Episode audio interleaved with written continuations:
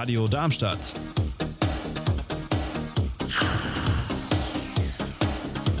Radadadada.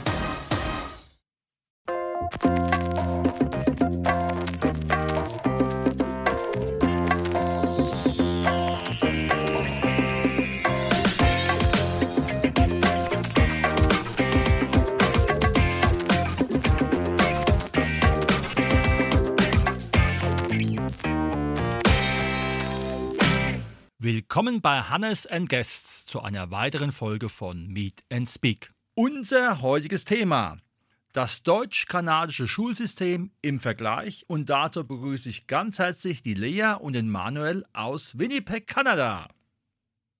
Ja, hallo. Hallo. Fangen wir mal mit der Lea an. Wie kommt ein Mädchen von der Bergstraße nach Winnipeg?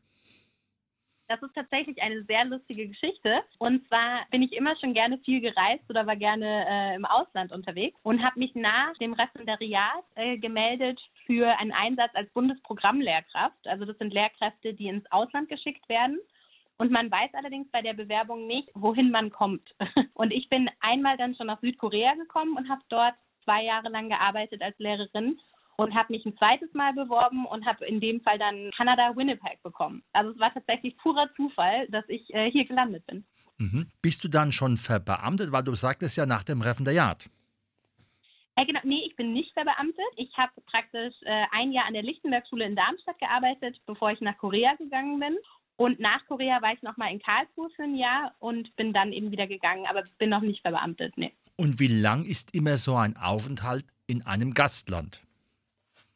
Also der ursprüngliche Vertrag ist immer zwei Jahre und dann hat man die Option zu verlängern. Also man kann immer noch mal um ein Jahr verlängern und das Maximum sind dann acht Jahre, die man in einem Land bleiben kann. Mhm. Und musstest du zum Beispiel in Korea schon Koreanisch können oder was ist überhaupt notwendig, ins Ausland zu kommen und gehen zu können? Also man muss sich bei, das nennt sich Zentralstelle für das Auslandsschulwesen in Bonn, muss man sich bewerben und dort gibt es dann einen Intelligenztest, der aber wirklich eher so nur ist, um zu checken, dass man eben geeignet ist, im Ausland auch zu arbeiten. Und es gibt ein ähm, Interview, Lehrkräften, die eben schon im Ausland gearbeitet haben. Und dann wird man in eine sogenannte Bewerberdatenbank aufgenommen. Und dann können eben Schulen aus dem Ausland dich sehen, aber gleichzeitig kann die Zentralstelle dich auch zuordnen zu einer Schule, wo sie gerade Personal brauchen. Und dann kann man warten, bis die Zentralstelle eben einem ein Angebot macht. Oder man kann sich auch initiativ an Schulen im Ausland bewerben und die Schulen können einen dann anfordern. Also es geht beides. Und das kann man eben auch als Grundschullehrer machen, als ähm, Gymnasiallehrer, aber auch als Real- oder Hauptschullehrer. Also hm. ich finde, es ist eine super Möglichkeit, um ins äh, Ausland zu gehen. Und man braucht tatsächlich nicht unbedingt Kenntnisse in der Landessprache. Das ist natürlich super. Ich habe vor Korea auch ein bisschen das Alphabet gelernt ähm, und eben Grüßungsmittel und alles. Aber ich bin leider nie richtig fließend geworden. Aber das hilft auf jeden Fall sehr, weil man eben auch an Schulen eingesetzt wird, an denen vielleicht keine deutschsprachigen äh, Lehrer oder Eltern und Schüler sind. Und dann ist es natürlich hilfreich, zumindest Englisch oder auch die Landessprache zu können. Und welche Fächer hast du studiert? Ich habe Englisch studiert und Geschichte. Also etwas vorbelastet schon in diesem Sinne. Ganz genau. Und es hilft natürlich auch, weil oft suchen äh, oder sucht die Zentralstelle eben Lehrkräfte, die im Ausland dann Deutsch unterrichten. Also ich bin hier in Winnipeg gerade an zwei Schulen und an beiden Schulen unterrichte ich auch nur Deutsch. Also ich unterrichte weder Englisch noch Geschichte aktuell. Also was ganz anderes als das, was ich studiert habe. Und wie war der Weg vom Manuel nach Winnipeg? Der war ja in einer anderen Form und natürlich auch sehr spannend. Ja, also meine Geschichte fängt eigentlich ähm, mit äh, meiner Verlobten an. Also ich habe im Urlaub meine zukünftige kennengelernt. Wir haben danach zwei Jahre in Deutschland gelebt und dann haben wir uns dazu entschieden, nach Winnipeg, also nach Kanada auszuwandern, weil meine Verlobte so quasi ihre ganze Familie dort hat. Und das war sozusagen eine Entscheidung wegen der Liebe heraus. Mhm. Wie war jetzt aber dein schulischer Weg dahin? Der ist ja dann nochmal anders begründet. Mein schulischer Weg nach Kanada. Naja, aber äh, Manu hat sich zum Beispiel, so haben wir uns kennengelernt, hat sich in Kanada an der Schule beworben, an der ich zum Beispiel auch arbeite. Und genau hat praktisch seinen Weg auch per Zufall an diese Schule gefunden, würde ich sagen, oder? Ja. ja. Aber wie war seine ja. Sache? Was hast du in Deutschland studiert? Welche Ausbildung hast du gemacht? Wo Ach warst so. du gewesen? Ja. Und dann äh, ist natürlich klar, der Liebe wegen nach Winnipeg ist ja auch eine wunderschöne Sache. Aber aber wo war sozusagen dein pädagogisches Grundkorsett? Ach so, okay. Also ich, ähm, ja, ich habe in Gießen habe ich Grundschullehramt studiert und habe dann während des Studiums gemerkt, ich würde gerne noch eine weitere Altersgruppe mit dazu nehmen, habe dann Haupt- und Realschullehramt äh, noch draufgesattelt. Ja, und dann mein erstes Staatsexamen in Gießen gemacht mit äh, der Zusatzprüfung für Haupt- und Realschulen. Und ich habe dann mein Referendariat an der Grundschule in Funkstadt gemacht zweite Staatsprüfung und äh, dann habe ich auch schon meine Verlobte kennengelernt.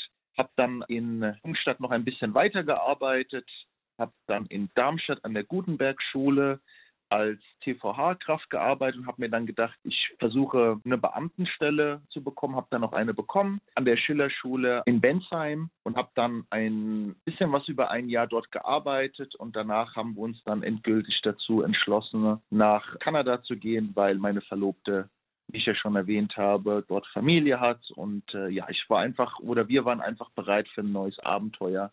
Hast aber auch deinen Beamtenstatus hinter dir gelassen.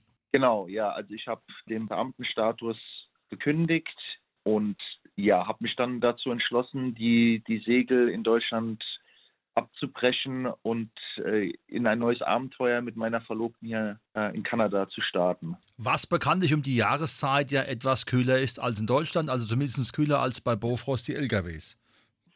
ja, das auf jeden Fall. Also hier ist es jetzt momentan minus 15 Grad. Wir hatten letzte Woche minus 30 am Tag und minus 40 in der Nacht. Sensationell. Also es war also es war sehr kalt. Gut, bevor dann die Gesichter einfrieren, vielleicht erstmal zu Lea. Was fällt dir auf an den Unterschieden, die es zwischen dem deutschen und dem kanadischen Schulsystem gibt? Oder gibt es da überhaupt keinen?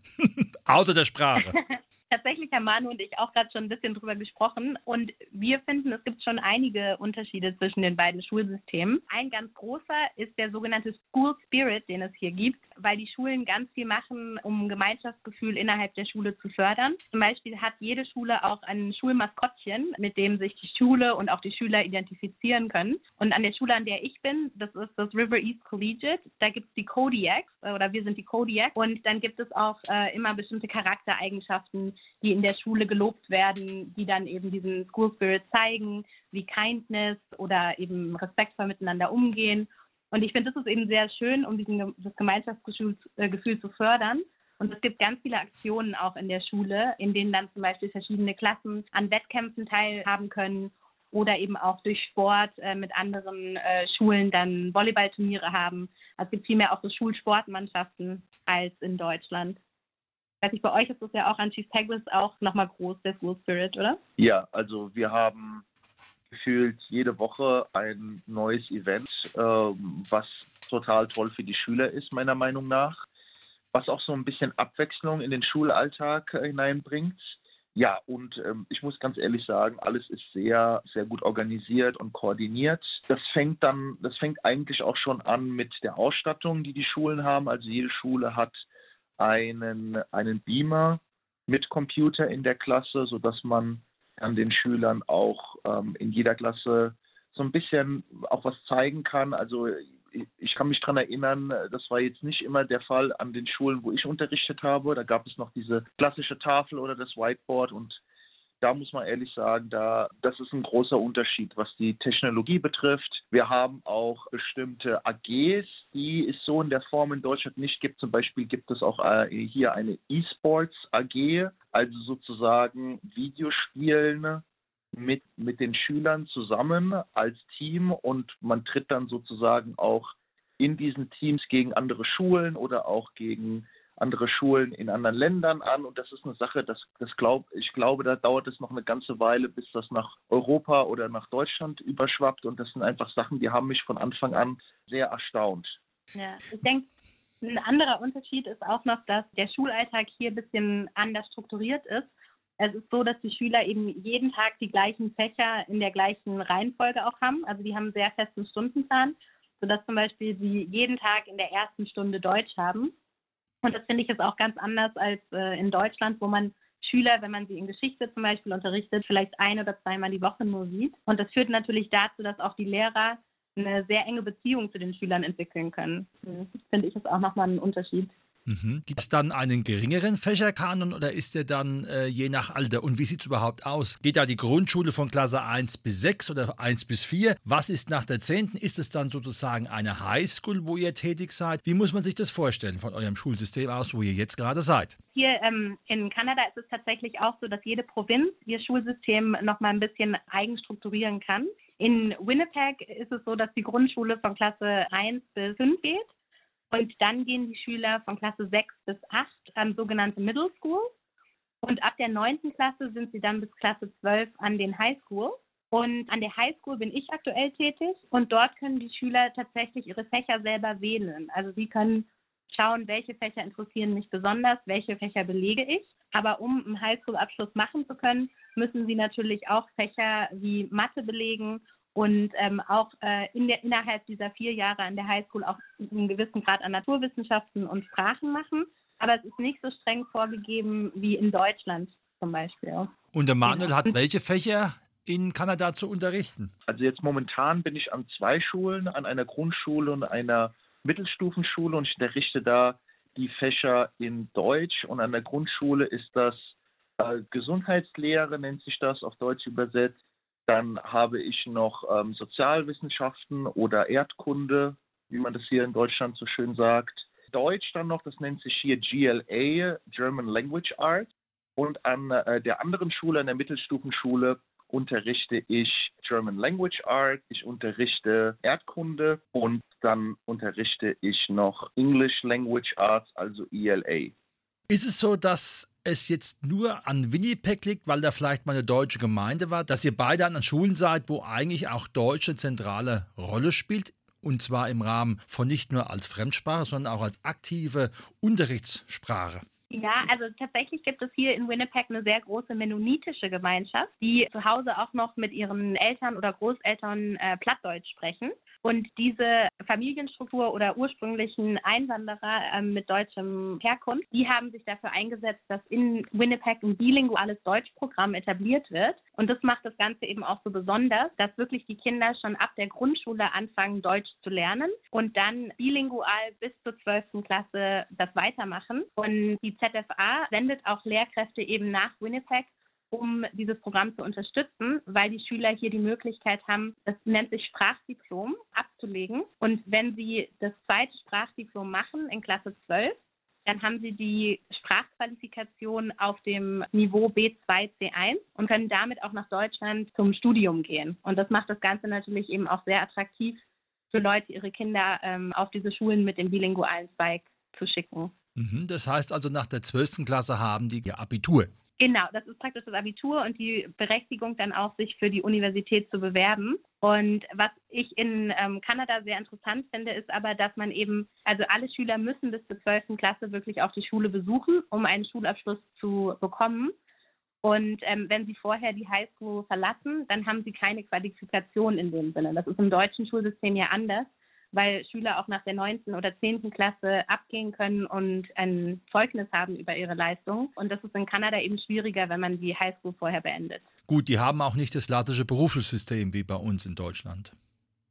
Genau, ja. Ist ja immer noch mal eine Option für Schüler, die nach der 9. weggehen wollen. Jetzt mal zusammengefasst, was findet die Lea an dem kanadischen, aber auch am deutschen Schulsystem spannend, interessant und gut? Also wie vorhin gerade schon gesagt, ich finde, was ganz positiv ist hier in Kanada, ist eben dieser School Spirit, dass die ähm, Lehrer gemeinsam auch mit den Schülern in vielen AGs, aber auch im Unterricht sich einfach noch mal besser kennenlernen als an den Schulen zumindest, an denen ich jetzt in Deutschland unterrichtet hatte vorher. Ich finde Gleichzeitig kann es natürlich aber auch sein, dass wenn Schüler ihre Lehrer wirklich jeden Tag sehen und man eben sich nicht besonders gut vielleicht versteht, dass es für die Schüler auch eine sehr anstrengende Struktur sein kann. Deswegen School Spirit finde ich aber insgesamt sehr, sehr positiv hier in Kanada. In manchen Sachen fehlt mir aber hier auch ein bisschen die Struktur, die es in Deutschland gibt. Also dass die Bewertungskriterien zum Beispiel in Deutschland den Schülern oft klarer vorgeführt oder vorgegeben werden ähm, als in Kanada. Und ich finde, deutsche Schüler, ich weiß nicht, ob mir das nur so vorkommt, lernen schon früher auch selbstständiges Arbeiten ein bisschen intensiver als im kanadischen Schulsystem. Und da würde ich mir so ein bisschen wünschen, dass es im kanadischen System noch besser funktioniert. Und welchen Blickwinkel hat der Manuel? Er ist ja noch nicht ganz so lang da, aber er hat eine bestimmte Meinung dazu. Ja, also ich finde das auch mit dem School Spirit sehr herausragend hier in Kanada.